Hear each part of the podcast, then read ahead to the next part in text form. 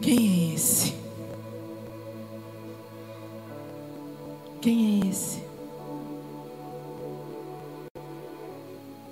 É o mesmo que venceu a morte por amor a mim e a você. E os seus discípulos continuaram a caminhada. Continuaram tendo a certeza que o Senhor estava com eles. Agora havia a presença do mesmo Espírito Santo na vida dos discípulos que há na nossa vida também. Quem aqui é casa do Espírito Santo? Aleluia. Se você ainda não é casa do Espírito Santo, hoje você vai ter oportunidade de sair daqui como casa do Espírito Santo. E sendo casa do Espírito Santo, ninguém mais podia segurar aquele povo. E eles começaram a espalhar o Evangelho por todos os lugares, por todos os lugares por onde passavam. Mas o verdadeiro Evangelho assustava muita gente trazia inveja a muita gente, raiva a muitos outros. E o evangelho começou a ser perseguido duramente. Mas a perseguição só fez com que o evangelho criasse mais força. As pessoas estivessem mais cheias de Deus.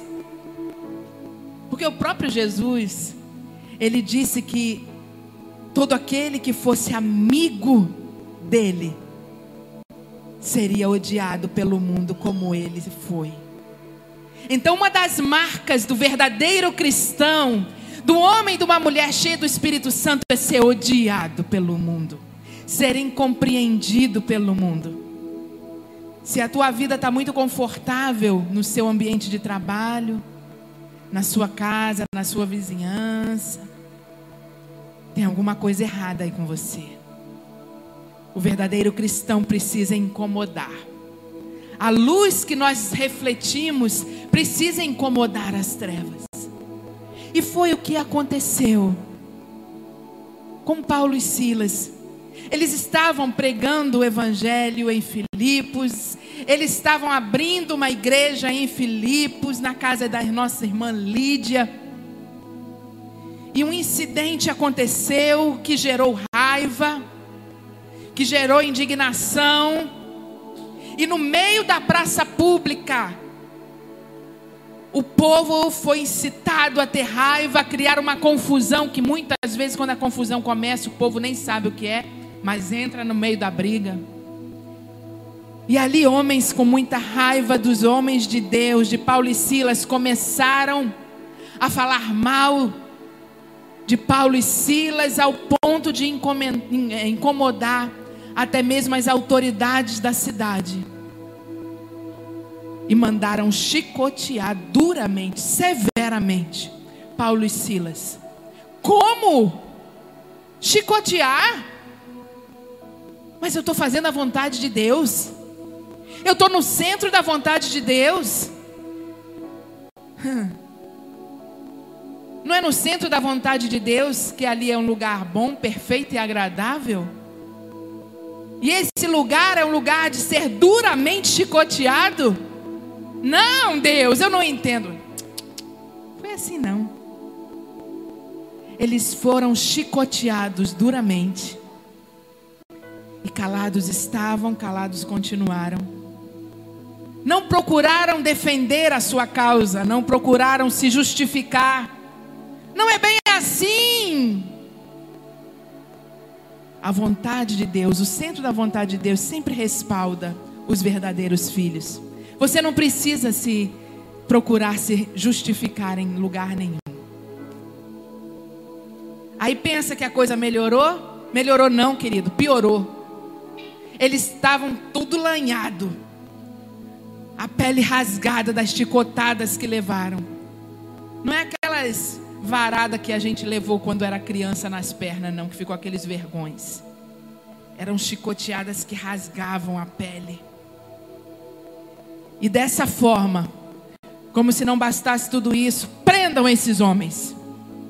Carcereiro, cuide bem, não tire os olhos desses homens. Eles não podem fugir. Eles são perigosos. Olha mesmo. E assim o carcereiro fez. Prendeu eles no cárcere interno da prisão, para ter certeza que eles não fugiriam. E como se não bastasse, ainda acorrentaram os seus pés, para não terem direito nem de andar, vão ficar aí, paralisados, acorrentados, não vão mais fazer a vontade de Deus, parados. Mas quem pode paralisar um verdadeiro adorador? Eles estavam com suas carnes machucadas, feridas, os seus pés estavam acorrentados, estavam atrás das grades, numa prisão fria, escura. E eles adoravam ao Senhor. Eles adoravam ao Senhor. Eles podiam estar murmurando. Silas podia estar dizendo: Ei, Paulo, Tu é meio doido. E eu não vou mais acompanhar tu nessas duas doideiras, não, viu? Olha o resultado. A gente quase morreu, cara. Eu não vou mais te acompanhar, não. É melhor a gente ficar servindo só lá em Jerusalém mesmo. E Paulo podia dizer: É mesmo. Já deu, né? Já deu. Acho que Deus, isso aqui é um sinal de Deus, que Deus não quer mais a gente assim. Nada, eles estavam é, glorificando o nome do Senhor declarando quão grande é o Senhor, quão grande é o Senhor. Um dia desse eu até preguei aqui, que eles talvez estivessem cantando essa música. Quão grande é o meu Deus, todos hão de ver quão grande é o meu Deus. Os pés podiam estar amarrados, eles não tinham direito de caminhar livremente. Os corpos estavam trancados numa cela, não podiam sair andando pelas ruas e declarando quão grande é o meu Deus, quão grande é o meu Deus mas a boca estava livre. A boca estava livre para adorar e para dizer: quão grande, quão grande, quão poderoso é o Deus que eu sirvo. E ali eles estavam, entraram à noite adorando, adorando, adorando. E o texto de Atos 16, 26 diz: perto por volta da meia-noite. De repente, de repente, não havia nada, só havia dois homens cantando numa noite escura. De repente, houve um forte terremoto, e até os alicerces da prisão foram sacudidos. No mesmo instante, todas as portas se abriram e as correntes de todos os presos se soltaram. Eita glória ao nome do Senhor! O Senhor que é poderoso lá no fogo da Babilônia. O Senhor que é poderoso no meio do mar da Galileia. Agora ele mostra o seu poder na terra. Na terra a terra pode ser dura, pode ser resistente, mas não é suficiente para não ser abalada. Não é suficiente para não ser abalada pelo poder do nosso Deus.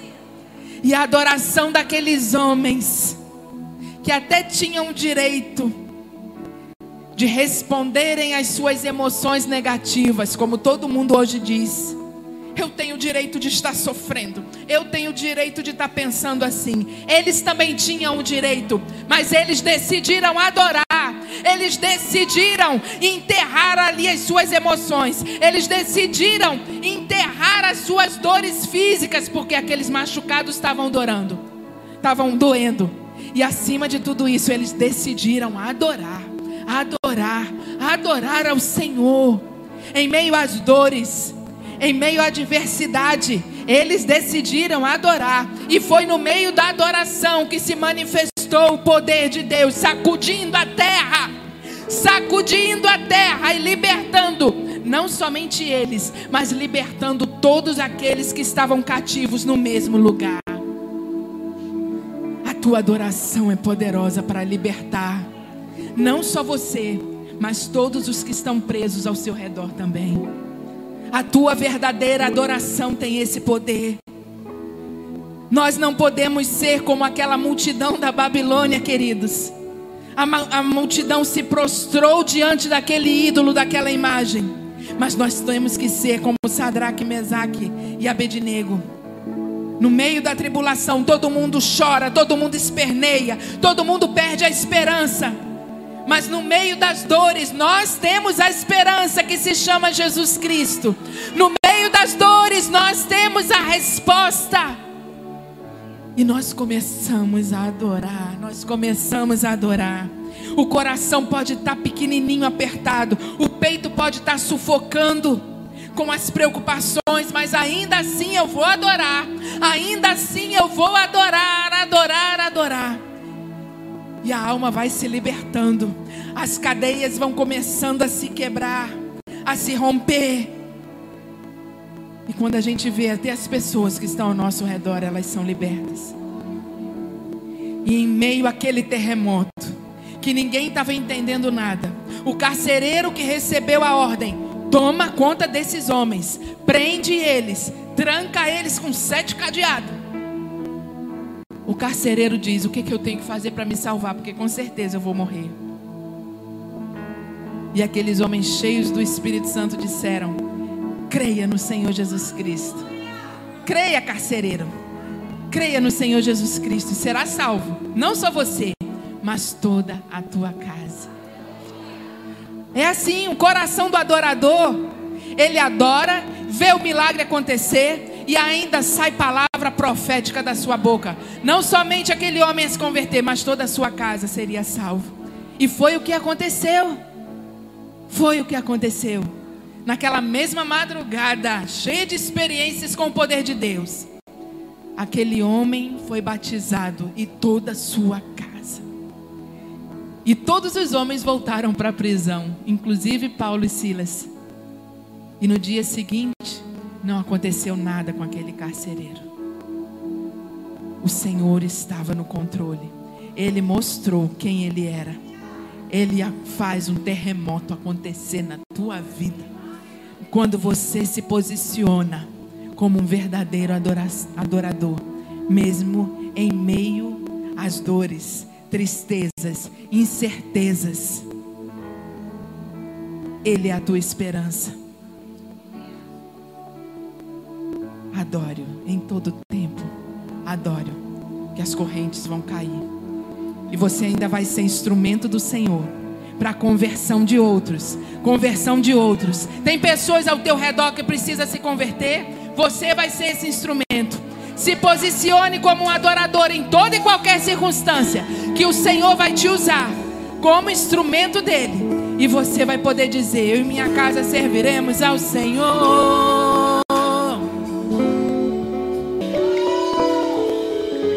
Nós o adoraremos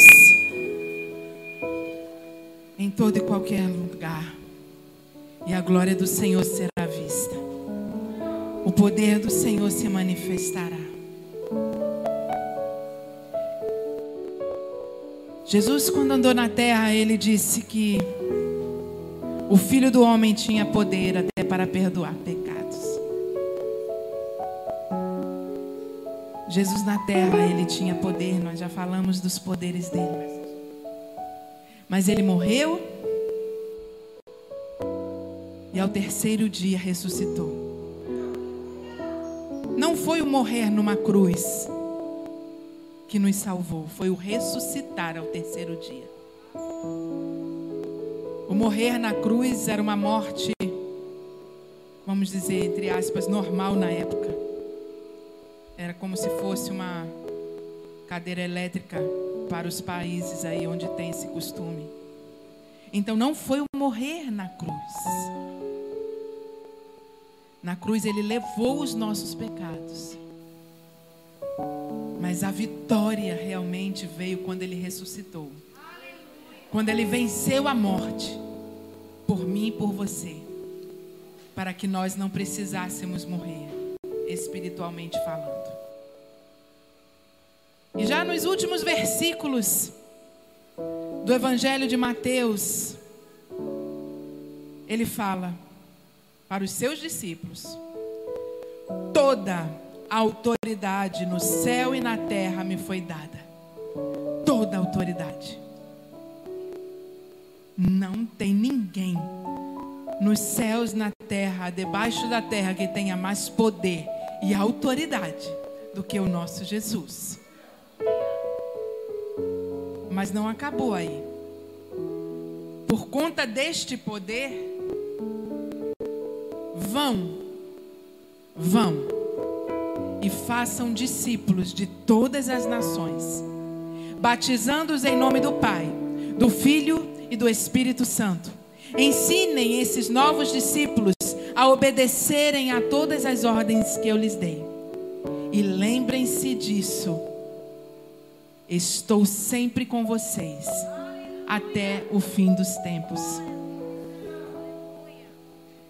Queridos, relembrar os poderes, as manifestações de poder do nosso Deus no passado é maravilhoso, é tremendo, é fantástico. Chega a voz embarga quando a gente começa a reviver a cena aqui dos três homens, ou melhor, dos quatro homens dentro da fornalha. É maravilhoso ver o poder de Deus nas outras vidas. Mas depois da ressurreição, com o poder da ressurreição, todo o poder foi dado ao Senhor Jesus. E Ele estaria conosco todos os dias. Para nós agora sermos pequenos cristos na terra.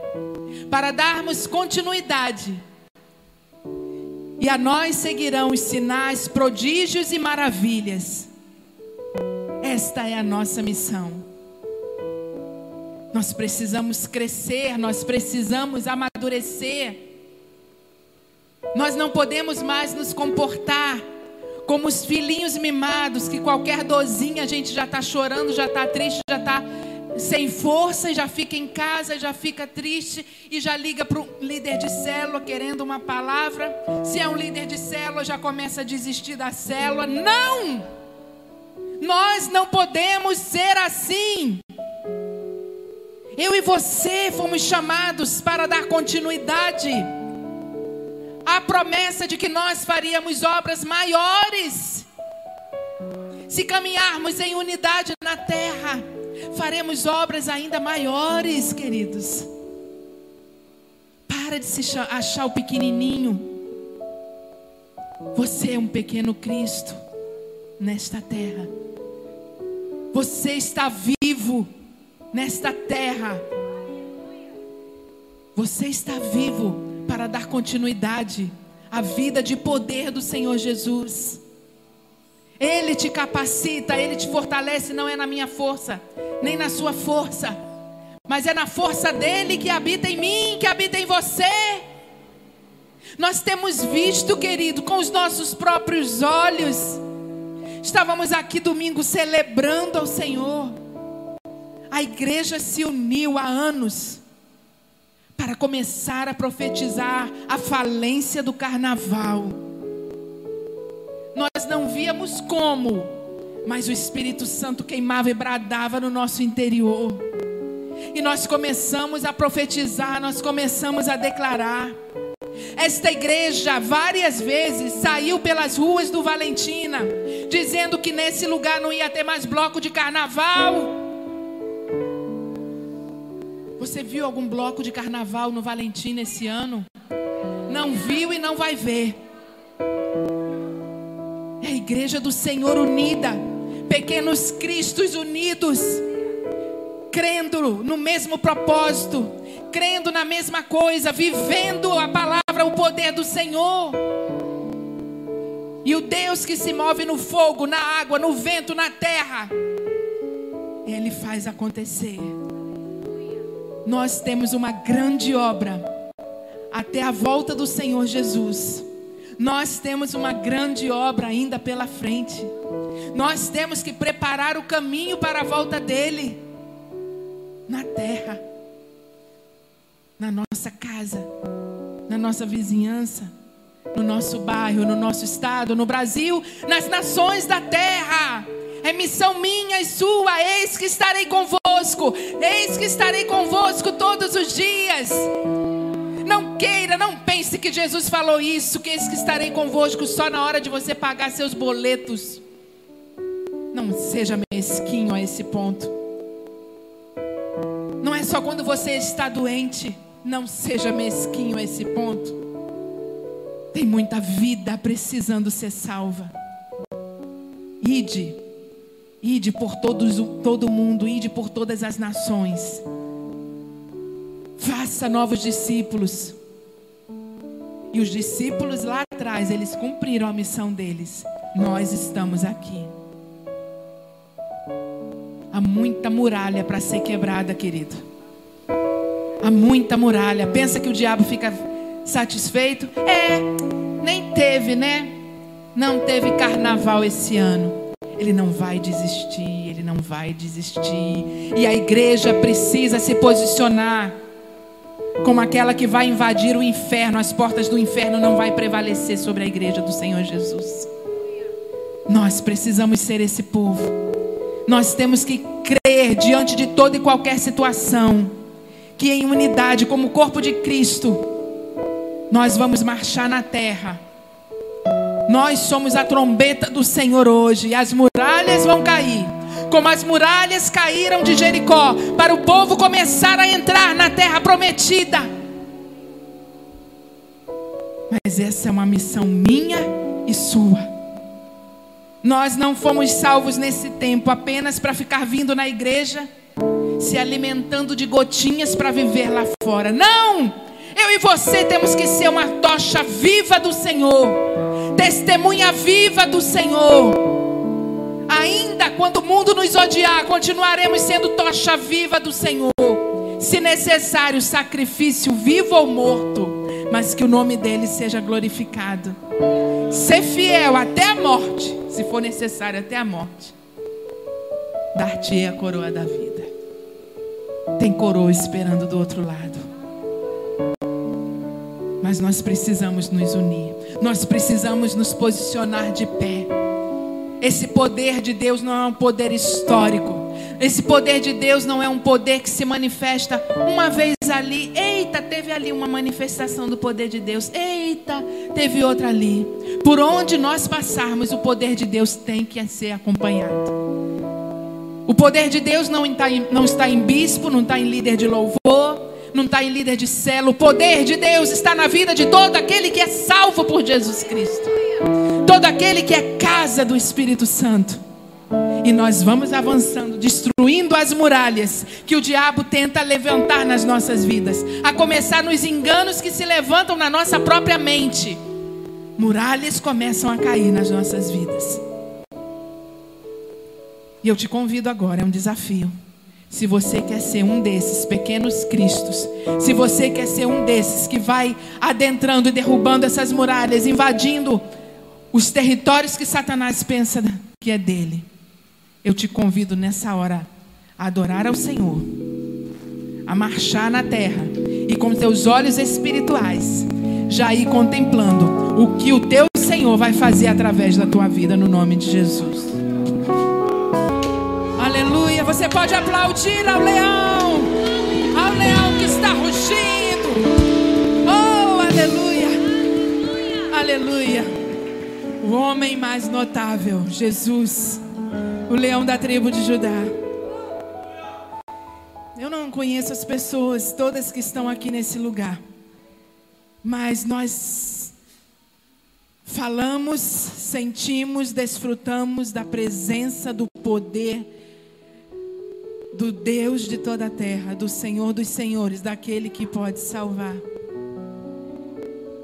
E eu gostaria de saber se existe alguém nesse lugar que ainda não tem uma experiência, não teve uma experiência real com o poderoso Jesus e que deseja entregar a sua vida a Ele nessa noite.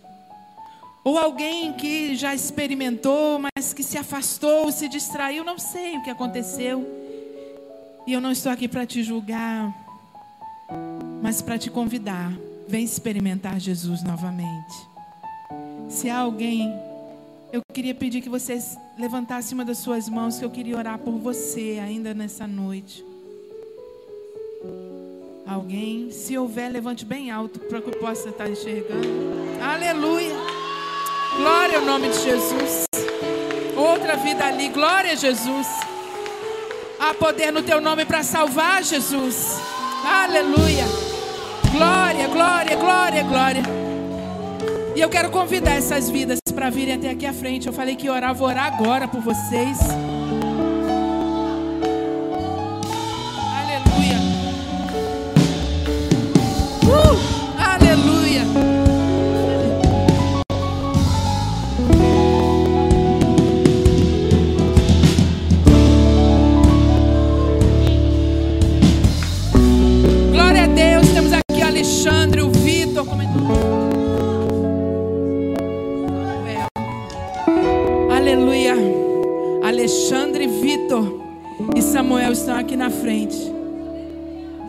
Vocês são muito especiais para o Senhor. Deus estava falando ali no meu coração. Faz o convite que tem gente aqui que precisa me conhecer melhor. Tem mais alguém? Eu não sei se tem mais alguém. Se tiver, vem logo que eu já vou orar. Que já está tarde. Se você está longe de Jesus, quer renovar a tua aliança hoje, vem. Ele é poderoso, que vai transformar a tua vida. Aleluia. Eu não vou ficar esperando, as oportunidades são para ser aproveitadas. E eu vou orar por esses três jovens. Pai, no nome de Jesus, nome sobre todo nome, poderoso Jesus, é que nós estamos aqui na tua casa nessa noite, adorando o teu nome, declarando a tua palavra, declarando o teu poder, o teu amor. E Pai, essas três vidas, o Alexandre, o Vitor e o Samuel, estão a Deus entregando suas vidas a Ti. Eles querem ter uma experiência com Jesus vivo, com Jesus poderoso, com Jesus que tem poder para libertar de todo o pecado e levá-los para o céu. Recebe essas vidas, Senhor. Recebe essas vidas nessa hora. Toma conta, lava esses corações de todo o pecado. Lava esses corações agora de todo o pecado. Leva, ó Deus, todo o pecado deles para o mar do esquecimento, como o Senhor bem prometeu. E agora, Pai, escreve o nome deles no livro da vida. Oh, para que no grande dia, quando eles se encontrarem contigo, o nome deles esteja escrito ali. E eles ouçam da tua boca, Senhor: Vinde benditos de meu Pai. Vinde benditos do meu Pai. Ó Pai, ensina eles agora a viver a vida que alegra o teu coração. Como foi falado aqui na palavra, aqueles que te amam te seguem. O mundo vai odiar. Não tem problema, Senhor, eles vão resistir. Eles vão resistir porque eles estão firmados agora em Jesus Cristo. Mas mesmo o mundo odiando, eles a partir de hoje vão desfrutar do amor de Jesus. O amor de Jesus que é suficiente, que é suficiente, Pai. A partir de agora eles vivem uma nova vida com o leão da tribo de Judá, com Jesus, Jesus. Eis que estarei com vocês todos os dias, todos os dias até a consumação dos séculos, disse Jesus. E a tua igreja está aqui, Pai. A tua igreja está aqui para celebrar junto com o céu. A tua igreja está aqui para dar brado